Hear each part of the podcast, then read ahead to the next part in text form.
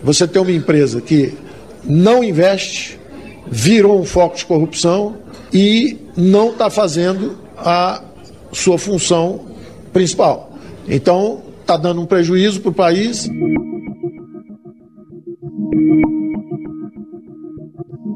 Uma das propostas de privatização que mais tem gerado polêmica nos últimos anos é a dos Correios. Presidente da Câmara dos Deputados, Arthur Lira, quer acelerar a votação do projeto ainda no mês de julho. A nossa programação é entre agora até o recesso, numa volta do recesso, nós votarmos os Correios e mandarmos para o Senado, para que ele, esse ano ainda também, aprove, como fará, não tenho dúvidas, da, da Eletrobras. Em fevereiro, o presidente Jair Bolsonaro entregou ao Congresso Nacional o projeto de lei que abre caminho para a privatização dos Correios. O texto permitia que as operações hoje tocadas pela estatal, que tem o monopólio dos serviços assegurado pela Constituição, sejam passadas para o controle da iniciativa privada. A proposta prevê ainda a transformação da empresa de Correios e Telégrafos, fundada em 1969 durante a ditadura militar, em sociedade de economia mista. Hoje recebemos aqui os trabalhos feitos a várias mãos, terra dos Correios, e daremos o mesmo andamento. Né? As reformas virão com muita tranquilidade.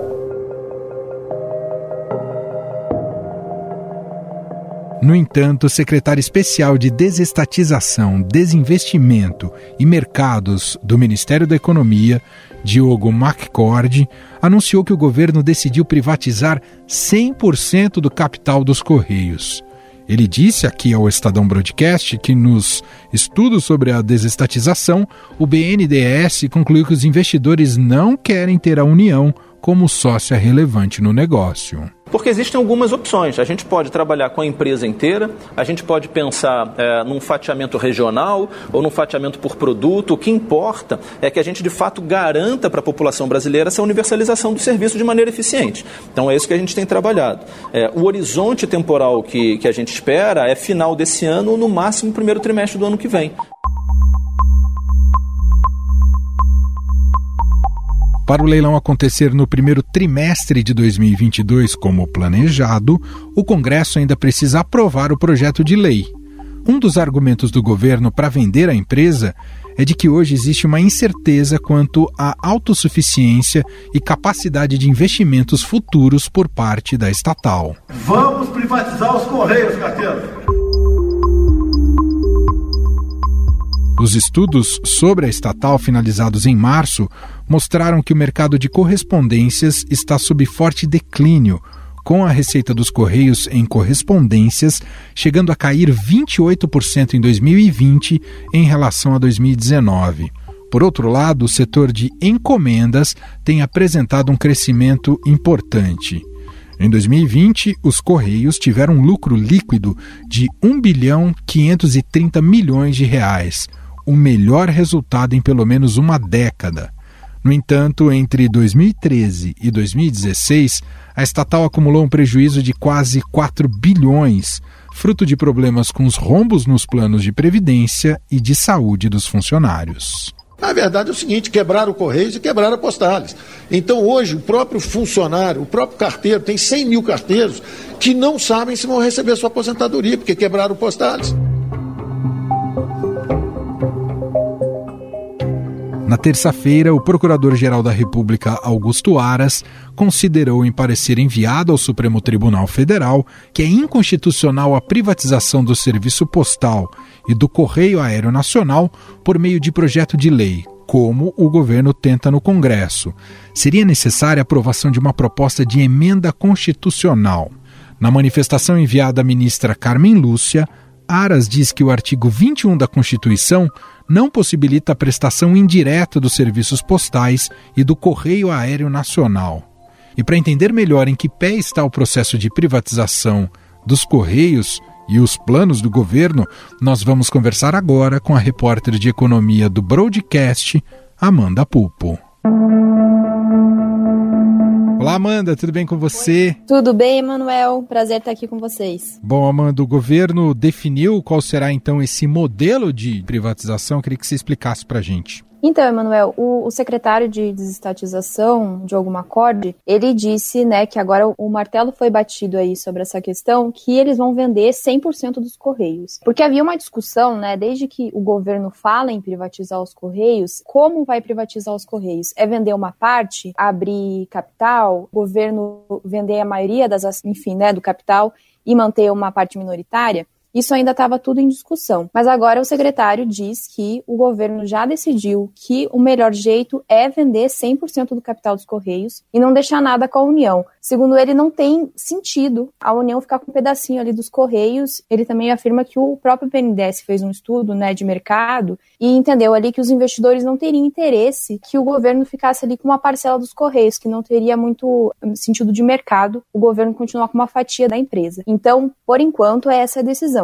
E qual é a relação do Congresso neste momento? Que o Congresso está debruçado sobre um projeto de lei que é fundamental para que essa privatização depois ocorra, não é, Amanda? É uma condição, Exato. né? Exatamente, Manuel, porque assim, o governo fala que, que vai fazer dessa forma, mas tudo depende do Congresso, de fato. Quando o governo enviou no início do ano um projeto de lei para o Congresso, ele fez o seguinte: ele não definiu nenhum modelo de privatização nesse projeto. O que esse texto, né, o que essa, esse projeto de lei fala é o seguinte: a União, né, ela é obrigada a manter os serviços postais de acordo com a Constituição, mas essa manutenção pode ser feita de algumas formas. Basicamente, o projeto de lei diz que ela pode ser feita via iniciativa privada. Então, se o Congresso não aprovar esse projeto de lei, não tem jeito nenhum, né, de o, o governo continuar com essa ideia de venda dos correios. Não tem nenhuma forma aí do governo driblar isso, porque o Congresso precisa dar o aval, né, de que como se fosse uma interpretação da Constituição, digamos assim, porque o governo optou por não enviar uma PEC, né, uma hum. proposta de emenda constitucional, que ela aí alteraria a Constituição e tiraria essa, esse trecho aí da Constituição que diz que cabe à União prestar o serviço postal. O que o governo fez é uma tentativa mais fácil, digamos assim, de passar a privatização, porque o quórum, né, de, de votação de um projeto de lei é menor. Então, o que esse projeto faz é permitir que a iniciativa privada preste o serviço que hoje os Correios têm monopólio. Então, é basicamente isso que o governo está tentando aprovar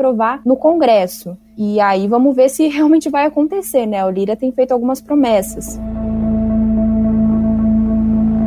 E já tem estudos de mercado com quem deve ficar com os Correios ou é muito preliminar isso, Amanda? Ainda muito preliminar, Emanuel. Assim, o, o BNDES faz esse tipo de, de análise, né? Porque ficou a cargo do banco fazer as fases de estudo para o governo decidir qual que é o modelo de privatização ideal, mas ainda é muito preliminar, né? O ministro das Comunicações, Fábio Faria, chegou no passado a citar, né, algumas grandes empresas aí de logística, enfim, que poderiam estar interessadas, mas ninguém se manifestou oficialmente. Então ainda fica aquela dúvida no ar, né? Quem vai querer comprar os Correios? Porque os Correios têm um passivo gigantesco né? Óbvio, ele tem um, uma capilaridade interessantíssima, né, do ponto de vista de negócio pelo Brasil, enfim, mas muito se discute, né, qual que é a vantagem de uma empresa tocar todo esse serviço que os correios fazem. Então, essa parte de quem vai levar, né, a empresa é ainda é alvo de muita especulação. Então, o, o que o governo está querendo dizer é que os correios vão ser vendidos tudo de uma só vez e aí vamos ver quem que vai disputar por essa empresa, né? E vai ficar debaixo, o projeto diz que vai, deve ficar debaixo da Anatel, né, como regulamentação, né, Isso, né, Amanda? Porque a parte de encomendas não. A encomenda já não é o monopólio hoje dos Correios, né? Enfim, ah, várias entendi. empresas uhum. fazem esse serviço. Mas a parte de serviço postal, né, das correspondências, como é algo que é um monopólio, enfim, do, do serviço público, tem que ter uma regulamentação. Porque o que o governo conseguiu, né, é aquela questão que eu estava falando da iniciativa privada, a solução que eles tentam dar com o projeto de lei é vender a companhia, né? E aí, junto com isso, a empresa que arrematar vai assinar um contrato de concessão dos serviços postais. Então, essa parte do serviço postal, né, de correspondência, ela vai ser regulada pela Anatel. Entendi. Você falou um pouco do passivo dos Correios. Hoje é uma empresa que dá prejuízo para o governo e vem sendo assim há algum tempo, Amanda? Então, Emanuel, a estatal acumulou prejuízo é, por um tempo, entre 2013 e 2016 foi por volta aí de 3,9 bilhões de prejuízo, mas desde 2017 ela vem registrando alguns resultados positivos. Aí o que, que o governo alega? Olha, ela tem apresentado resultados positivos sim, mas ela tem muito passivo, eles estimam aí até 13 bilhões de, de passivo, e ela não teria como investir o quanto é necessário para uma empresa que lida com o setor de, de correspondência para ela continuar competitiva no mercado. Hoje os Correios, né, eles acabam disputando o mercado nessa questão das correspondências com outras gigantes. Então, o que o governo fala, assim, a gente precisaria pelo menos de 2 bilhões por ano de investimento para os Correios continuarem competitivos nesse mercado. E sem privatizar, não teria esse dinheiro, não há como o, o governo conseguir esse, esse montante todo para investir na, na estatal.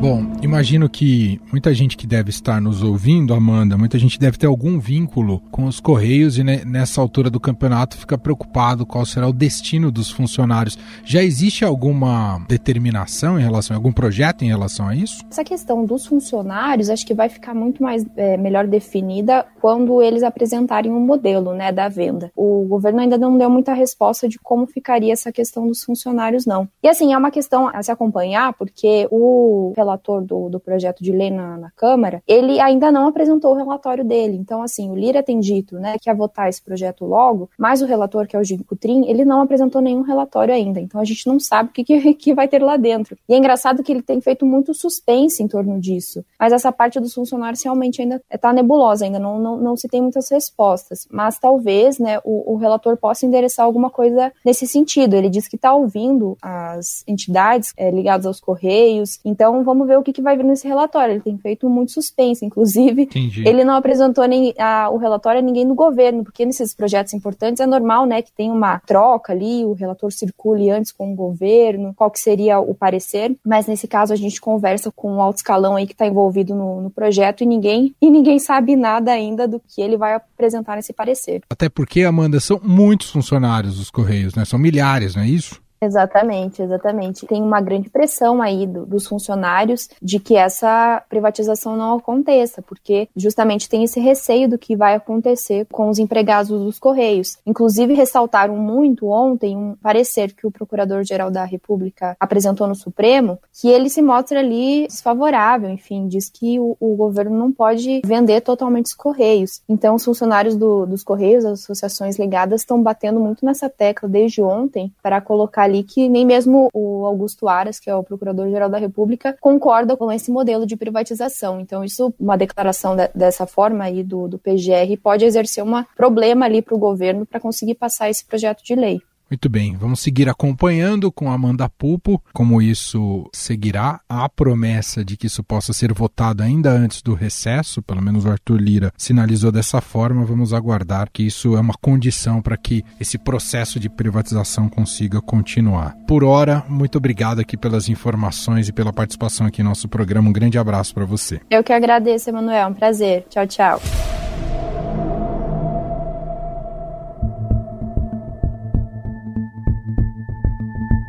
Hoje, os Correios possuem mais de 6 mil agências próprias, além de cerca de 4 mil comunitárias, mil franqueadas e 127 permissionárias, sendo a única marca presente, sem exceção, em todos os municípios brasileiros. Com a potencial privatização, uma das principais dúvidas é de onde virá a garantia de que cidades afastadas ou menos rentáveis terão o mesmo serviço de hoje. Em setembro do ano passado, o ministro das Comunicações, Fábio Faria, havia dito que a varejista Magazine Luiza, a gigante do e-commerce Amazon e as empresas de logística FedEx e DHL estariam interessadas. Serão debatidos todos os, os requisitos necessários, tratar da, da universalização das entregas, dos correios, relação aos funcionários. Ou seja, essa privatização ainda gera muitas dúvidas. Como ficará a qualidade do serviço prestado? Essa venda vai gerar uma melhor oferta para os consumidores? A privatização vai ajudar o ministro Paulo Guedes a cumprir suas promessas liberais? Para analisar esses temas, nós vamos conversar com o economista-chefe da Necton, André Perfeito. Tudo bem, André? Seja muito bem-vindo. Olá, Emanuel. O prazer é meu aqui em falar desse tema aí tão importante. Privatizar é sempre uma boa notícia ou é preciso analisar caso a caso, hein, André? Olha, no caso dos Correios é uma questão de algum tempo, né? Há muitas reclamações a respeito do serviço, né, dos Correios, né, dentro da sociedade brasileira e mais do que isso, né, acabou virando vamos colocar dessa forma, uma, uma espécie de, de questão quase de honra do governo. Né? Essa privatização era uma coisa que estava sendo esperada que o governo Bolsonaro, particularmente o Ministério da Economia, desse conta o mais rápido possível. Pelo visto, vai ser encaminhado, né? segundo o secretário Macord, vai ser feito através de um leilão tradicional, né? onde quem der maior, maior valor leva tudo. Né?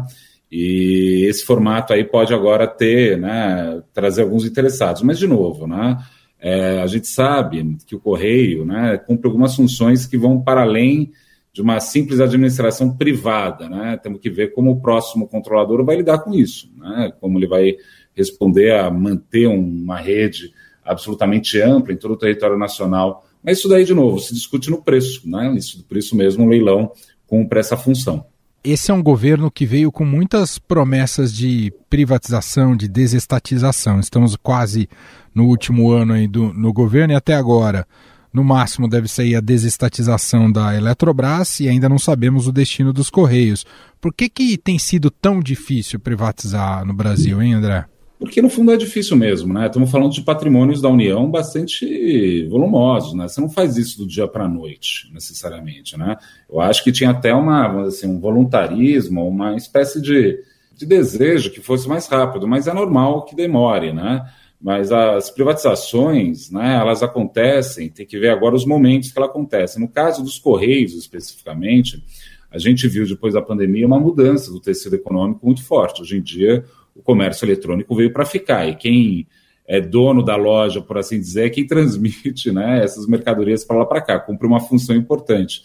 Então, é um ativo relevante, né, importante, né, e que talvez, talvez não, muito provavelmente vai despertar cobiça, no bom sentido, né, de empresários no setor privado para tentar é, adquirir essa rede, né, toda que foi construída ao longo de muitos anos, né, pela, pelo Estado brasileiro, né, isso daí vai ser, é, tem que ser, pelo menos na minha cabeça, né, uma privatização bastante volumosa. Em relação, bom, a gente está falando aqui do tema de privatização, o maior risco de não privatizar é justamente a ingerência política que abre muito espaço para a corrupção, André? É, um dos problemas do gestor público tem a ver também com a questão da corrupção, mas também seria deselegante da nossa parte falar que todas as empresas públicas são corruptas, né? Não necessariamente isso é verdade, né? Mas o que se busca aí quando você faz um processo de privatização de algumas empresas, né, é que acaba impondo a elas uma lógica de mercado, ou seja, buscar maximizar lucro o tempo todo, né? no sentido de que vai buscar melhores processos, melhores, é, vamos dizer assim, melhores atividades, né? no limite. Né? É, a questão dos Correios vai nessa, nessa linha. Eu acho que o objetivo do governo não é necessariamente é, se livrar de um foco de corrupção, né? mas tentar melhorar os serviços prestados né, de transporte de mercadorias e cartas ainda. Né? Tem muita correspondência que ainda é distribuída é, no Brasil. Isso daí tudo que é objeto né, desse, dessa privatização, dessa tentativa de privatização dos Correios. Sempre quando a gente fala do, ter, do tema privatização, uh, se usa como analogia, como comparação, o serviço de telecomunicações. É de fato o principal marco de, de melhoria de eficiência e privatização no Brasil, André? Sem dúvida nenhuma, o objetivo é melhorar né, o serviço disso, porque se tornou muito estratégico, se tornou muito estratégico a distribuição das mercadorias no ambiente de comércio eletrônico. Né? Então, o objetivo do governo, do ponto de vista de um, de um governo liberal, que nem se coloca o governo Bolsonaro, o ministro da Economia, é tentar dar maior agilidade ao entregar para uma administração privada. A gente sabe né, que uma empresa sendo pública, ela necessariamente é menos eficiente porque ela está de olho em outros objetivos que não necessariamente é a maximização de lucro. Né? Mas cabe aí também, acho que algumas pessoas um pouco mais receosas a respeito da administração do correio na mão de, da iniciativa privada, cabe ao governo também fazer um tipo de privatização que imponha ao ganhador objetivos que se entendem como estratégicos. Né? Não tem nada errado nisso, é normal, natural que isso aconteça. Né? É, mas acho que o ganho, do ponto de vista mais subjetivo, né? É o governo conseguir encaminhar o que ele se propôs a fazer, né? Que esse que é o problema que está na mesa, né? Às vezes o governo tem falado que quer fazer muita coisa, por vários motivos não tem conseguido, né? Ele conseguir avançar nessa pauta, né, dá mais força, para assim dizer, para o governo mais uma vez. Os Correios têm um passivo né, bastante significativo, né, acumulou prejuízos por muitos anos, ainda que nos últimos anos tenha demonstrado aí resultados mais animadores, mais positivos. Olhando para esse histórico mais recente, positivo, de lucro, uh, isso, isso não é um argumento suficiente para não privatizar, é isso, André? Olha, de fato, se você está privatizando algo e tem interesse por esse algo, esse algo está dando dinheiro, né? Ninguém vai querer pegar uma fábrica ou, uma, ou algo que seja privatizado do governo que não tenha lucro, né? Sim, o Correio está na, na, onda, está na moda, está no, tá no meio, ele, ele é a infraestrutura de toda a máquina do comércio digital. Né? Tem outras empresas privadas que já operam no Brasil, já fazem trabalho de entrega de mercadoria, mas sem dúvida nenhuma o correio é uma, uma joia nesse setor. Né? É, a discussão sobre a privatização, eu acho que faz sentido, na minha opinião, porque os objetivos de ter um correio público, porque era uma questão absolutamente estratégica. Uhum. Eu precisava garantir que uma carta escrita no Rio de Janeiro chegasse no interior do Amapá. Era isso, né? Esse era o objetivo da, de ter uma empresa pública nisso. Né? Eu acho que esses parte disso foi superado. Agora, a respeito dos passivos que o Correio tem, tem que observar o seguinte: se esses passivos foram feitos para poder cumprir a missão institucional dos Correios ou por falta de eficiência. Ah. Né? E aí, essa discussão é, é, interessante o formato de leilão, porque quem vai determinar isso, a gente vai saber disso, se é uma questão de eficiência ou não, através do, do olhar do comprador porque ele vai bater o olho e falar: bem, eu consigo melhorar, melhorar a produtividade enfim, dessa empresa, de tal sorte que eu consiga fazer mais lucro e cobrir aqueles passivos lá, ainda mantendo o nível de serviços. Vale notar que eu não acho adequado que a gente vá perder essa rede nacional, que foi criada com muito sacrifício de muita gente durante muitos anos. Bom, para a gente fechar, uh, como uma notícia dessa é recebida e quanto ela mexe com o mercado, a possibilidade de privatizar o correio? Objetivamente, ela não é isso que vai gerar uma, uma alteração forte né, na, no mercado de capitais. Né? Você não, não tem essa, essa relação tão direta. O que é importante é no sentido de é, reforçar né, a leitura de que o governo está conseguindo encaminhar com a sua, com a sua agenda. Né? Uma agenda que ele se autopropôs. Né? É muito ruim quando a pessoa fala que vai fazer uma coisa e não consegue fazer essa coisa. Uhum. Né? Então, acho que o principal ganho tem essa essa característica, né? Isso daí vai determinar preço de dólar, valor de BOV, coisas do tipo? Muito provavelmente não. Muito bem, nós ouvimos o economista André Perfeito, economista-chefe da Necton, gentilmente atendendo a nossa reportagem, fazendo uma análise sobre essa possibilidade de privatização dos Correios. Muito obrigado, viu, André? Até uma próxima. Eu que agradeço, Manuel. Um abraço a todos os ouvintes.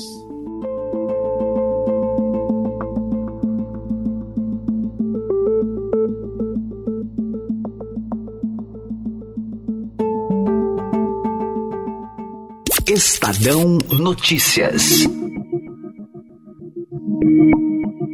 E este foi o Estadão Notícias de hoje, quinta-feira, 8 de julho de 2021. A apresentação foi minha, Emanuel Bonfim.